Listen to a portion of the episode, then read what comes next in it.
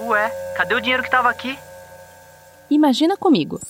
Você acabou de acordar e todo o dinheiro que você tinha sumiu. Tipo, sumiu mesmo. Não sobrou nada nem para pagar os boletos. Só que você ainda tá no meio do mês e precisa da grana para continuar vivendo, claro. O que, que você faz? Pede socorro para algum parente, apela para o cheque especial, usa o cartão de crédito, faz um empréstimo. Essa situação hipotética, na verdade, tem um belo pé na realidade. É que hoje, um em cada quatro brasileiros realmente não consegue pagar todas as contas do mês, segundo uma pesquisa da Confederação Nacional da Indústria.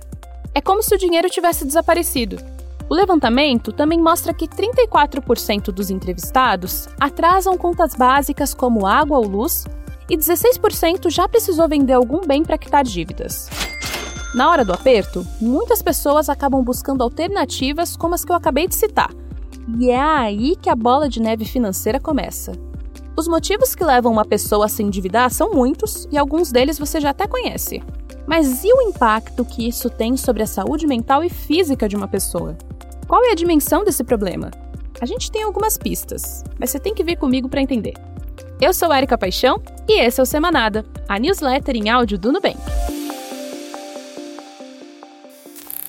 Por onde a gente começa? Antes de pular de cabeça no assunto, a gente tem que entender dois conceitos importantes. Pode não parecer, mas existe uma grande diferença entre estar endividado e estar super endividado. Por exemplo, se você usa o cartão de crédito, você está endividado, porque o seu limite é uma espécie de empréstimo que deve ser pago sem falta na data de vencimento da fatura. Isso por si só não é um problema. O problema mesmo é o tal do efeito bola de neve, que costuma nascer com o uso do cartão quando uma pessoa perde as rédeas do controle financeiro e gasta mais do que consegue pagar. Você faz uma comprinha aqui, outra parcelinha ali, pega mais de um cartão de crédito, não consegue pagar nenhum deles e vai vendo os juros correrem soltos até dever mais do que você realmente gastou no começo de tudo.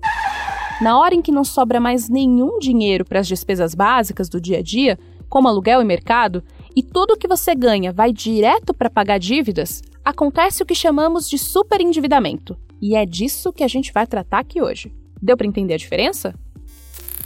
E como vivem as pessoas super endividadas? Pelo menos 80% delas está com a saúde mental comprometida de alguma forma, segundo um estudo conduzido pela psicóloga Tatiana Filomensky. Ela é coordenadora do tratamento para compradores compulsivos no Instituto de Psiquiatria do Hospital das Clínicas de São Paulo. Em 2011, ela foi convidada pelo Procon a participar de um projeto piloto para ajudar pessoas superendividadas a lidar com as dívidas. Na época, ouvindo as dores de mais de 300 voluntários, ela notou que o superendividamento gera uma bola de neve emocional que acaba afetando a saúde física das pessoas. Você dorme pouco, você dorme preocupado, você tem, passa a ter quadros de ou insônia com dificuldade para dormir, ou aquele quadro de você acordar no determinado horário da noite. E aí começa a ter, vem junto problemas com concentração, desânimo, perda de vontade de fazer as coisas, uma preocupação excessiva. Então, por isso que vem um quadro de ansiedade junto, porque a ansiedade é essa preocupação excessiva, né? Em que você não sabe como você vai fazer para pagar a conta do mês seguinte, se você vai ter dinheiro para comprar aquilo, e você vê as coisas acabando. Então, estar endividado é um quadro que vai além das questões econômicas. Ele impacta na saúde mental das pessoas. Mesmo sendo um sentimento que invade as relações sociais, é sempre muito difícil que uma pessoa endividada converse com amigos ou familiares sobre o problema. Dá vergonha, gera culpa. Às vezes, nem as pessoas mais próximas de quem está endividado sabem que ele está lidando com isso, como demonstra um estudo da Serasa feito em parceria com a Opinion Box em 2021. Eles mapearam o perfil de brasileiros endividados em diferentes pontos do país para saber as consequências disso no emocional. Sabe essa história da culpa? O estudo mostrou que 88% deles sentiam vergonha por ter dívidas e contas atrasadas. 85% sofre com insônia ou dificuldade para dormir causadas pela preocupação com as dívidas, enquanto que mais de 60% dos entrevistados afirmaram que as dívidas impactaram o relacionamento com familiares, amigos ou com parceiro. Se falar de dinheiro é tabu, falar de dívida então piorou. quais são os efeitos disso no corpo? A psicóloga Tatiana explica que o endividamento leva as pessoas a viverem preocupadas, tensas, angustiadas, e viver dessa forma por um tempo longo gera um quadro importante de estresse. E isso pode provocar a baixa da serotonina, que é um neurotransmissor importante que regula o humor, o sono, a disposição e por aí vai. O sistema de recompensas do cérebro também fica muito comprometido nesses casos. Geralmente, quem está endividado e busca um plano para sair do vermelho precisa cortar alguns excessos e viver uma vida mais regrada para dar conta de pagar o que está devendo. É tipo fazer uma dieta super restritiva quando se quer perder uns quilinhos, saca? Só que comprar, assim como comer, é algo extremamente prazeroso. Seja comprar uma coisa para você ou para alguém que você ama. Isso acontece porque na hora da compra, outro neurotransmissor importante entra em cena, a dopamina que é responsável por essa sensação de bem-estar que vem quando a gente faz alguma coisa que nos deixa muito feliz. Isso ajuda a explicar por que é tão difícil manter a rédea das finanças tão curta. E aí você fala, por que, que ele continua comprando? Porque o que acontece? Quando ele compra, ele ativa o sistema de recompensa cerebral. E aí ele tem um bem-estar. É momentâneo, cada vez mais momentâneo, cada vez mais breve porém é o recurso que ele encontra para ter uma satisfação. E que não dá para a gente falar que ah, não vou mais consumir nada por desejo, porque a gente não funciona assim. Né? A gente pode ficar muito bem na primeira primeiro mês, segundo mês, pagando só o necessário, consumindo só o necessário, mas vai ter um momento que eu falo assim, puxa, mas eu tô com tanta saudade de comer uma pizza. Outros estudos provam que o cérebro não é o único impactado. Em 2013, a Universidade Northwestern, nos Estados Unidos, constatou que as dívidas estavam relacionadas com o aumento da pressão arterial em um grupo de jovens de 24 a 32 anos. Os resultados também indicaram que as pessoas mais endividadas apresentavam um nível de estresse quase 11% maior do que a média. No Brasil, 78% das pessoas consideram que a incerteza financeira é a principal causa de preocupação que elas têm na vida segundo pesquisa feita pela International Stress Management Association. Na outra ponta, pessoas estressadas estão mais propensas a terem seu sistema imunológico afetado e sofrerem com problemas cardíacos. Ou seja, tá tudo conectado. E qual é a parcela de culpa do cérebro nessa história? O cérebro é um órgão incrível que aprende rápido demais, tipo criança na escolinha. Mas sabe quando a criança aprende a falar palavrão e sai repetindo por aí sem a menor ideia do que aquilo significa? Isso acontece com a gente também quando falamos de dinheiro. É como se fôssemos adultos com hábitos financeiros ruins que a gente tem e nem repara. A psicologia econômica é um campo de estudos que se dedica a analisar esses caminhos e atalhos que o nosso cérebro pode seguir de forma involuntária, seja para o bem ou para o mal da nossa saúde financeira. Quem explica um pouco dessa ciência é a economista Neide Ayub, que trabalha na Escola de Proteção e Defesa do Consumidor do Procon e também faz palestras gratuitas sobre psicologia econômica. Ouve só. Nós temos dois modos de funcionamento mental, o sistema 1 e o sistema 2. A gente pode chamar do sistema rápido, automático, e aquele uh, reflexivo, ponderado, aquele em que a gente consegue fazer um planejamento, em que antes de decidir a gente uh, discute uh, os pontos daquela decisão.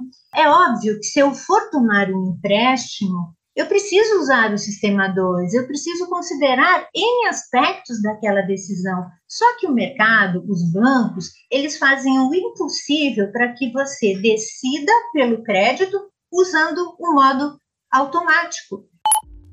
Ou seja, Existem maquiagens que o mercado, o marketing e o sistema financeiro tradicional fazem para enganar seu cérebro na hora de tomar uma decisão importante. Quando a gente não percebe essas armadilhas, fica fácil cair nelas. Existem alguns vieses cognitivos que também atuam nesse sentido. Neide Ayub nos explicou dois deles. O primeiro é a aversão à perda.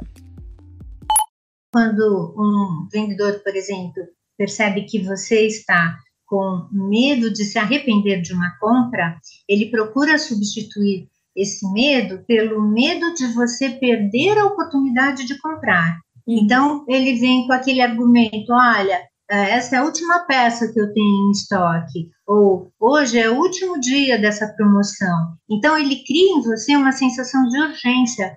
porque uh, nesse estado você já não consegue mais raciocinar com clareza. E o segundo é a crença na nossa força de vontade futura, que é tipo acreditar no nosso eu do amanhã. É a nossa tendência de pensar que milagrosamente amanhã teremos mais força de vontade, seremos mais disciplinados. Isto, na verdade, não tem muito sentido, porque a força de vontade é, ela funciona como um músculo que precisa ser exercitado. Se eu não estou exercitando a minha força de vontade hoje, por que que milagrosamente amanhã ela será melhor? Então, esse viés cognitivo leva muitas pessoas a cometerem excessos, contando que no futuro elas irão compensar esse excesso, né? Então, aquele sacrifício fica para depois.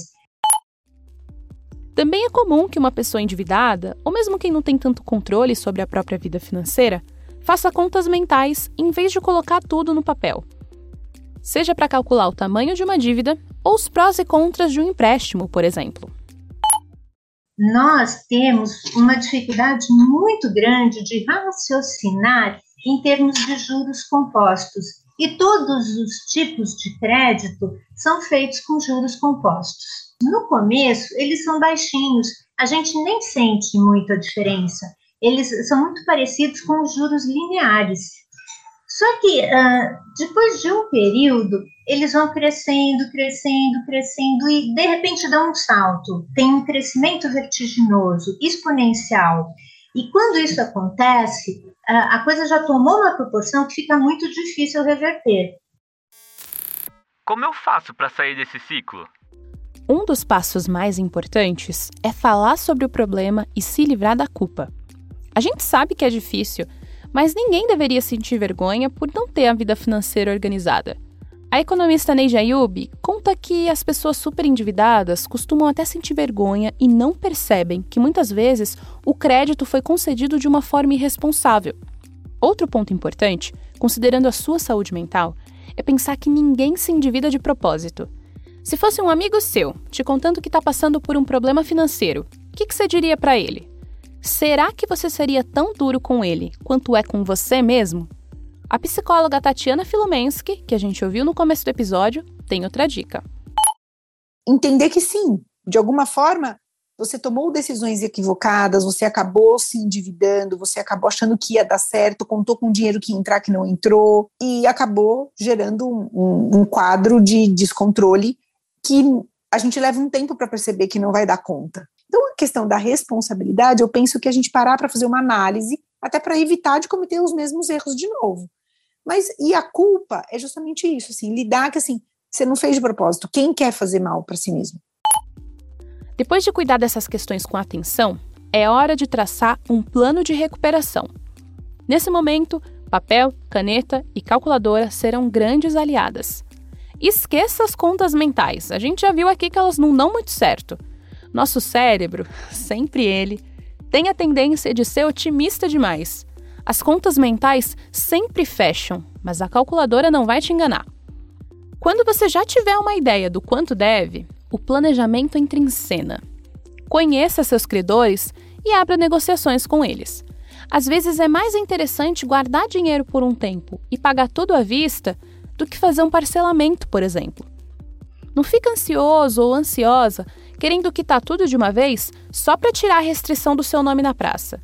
Isso pode te levar a fazer mais negociações ou a cair em empréstimos com juros mais altos do que os que já estão na sua mão. Quem quer negociar dívidas ou adiantar parcelas de empréstimos pode aproveitar o 13º salário que já está para cair. Fique atento também aos feirões de desconto e oportunidades que aparecem. Agora, no fim de ano, acontecem um monte delas. Fica de olho no aplicativo ou nos e-mails que as instituições financeiras costumam enviar sobre isso. Daí você pode conseguir quitar as dívidas e se livrar de uma vez dessas preocupações. E por último, mas não menos importante, lembre-se sempre de que a saúde financeira do seu bolso anda lado a lado com a sua saúde mental. Você só tem a ganhar quando lida com as dívidas, ao mesmo tempo em que também passa por um processo terapêutico, se isso for possível. Dito tudo isso, bora traçar um plano para começar o próximo ano com o pé direito? Essa edição de Semanada fica por aqui. Gostou desse conteúdo? Você pode fazer como quase 3 milhões de brasileiros e recebê-lo toda semana por e-mail. O link para assinar a newsletter está aqui na descrição do programa. Aproveite e siga a gente no seu aplicativo de streaming, agregador de podcasts ou no YouTube. Até a próxima! Quem faz o Semanada? Narração e conteúdo: Érica Paixão. Gravação: Nicole Samperi e Rafael Oliveira. Edição: Luísa Gurgel. Produção: Mariana Gabriel e Mariana Jardim. Direção de arte: Ana Oliveira.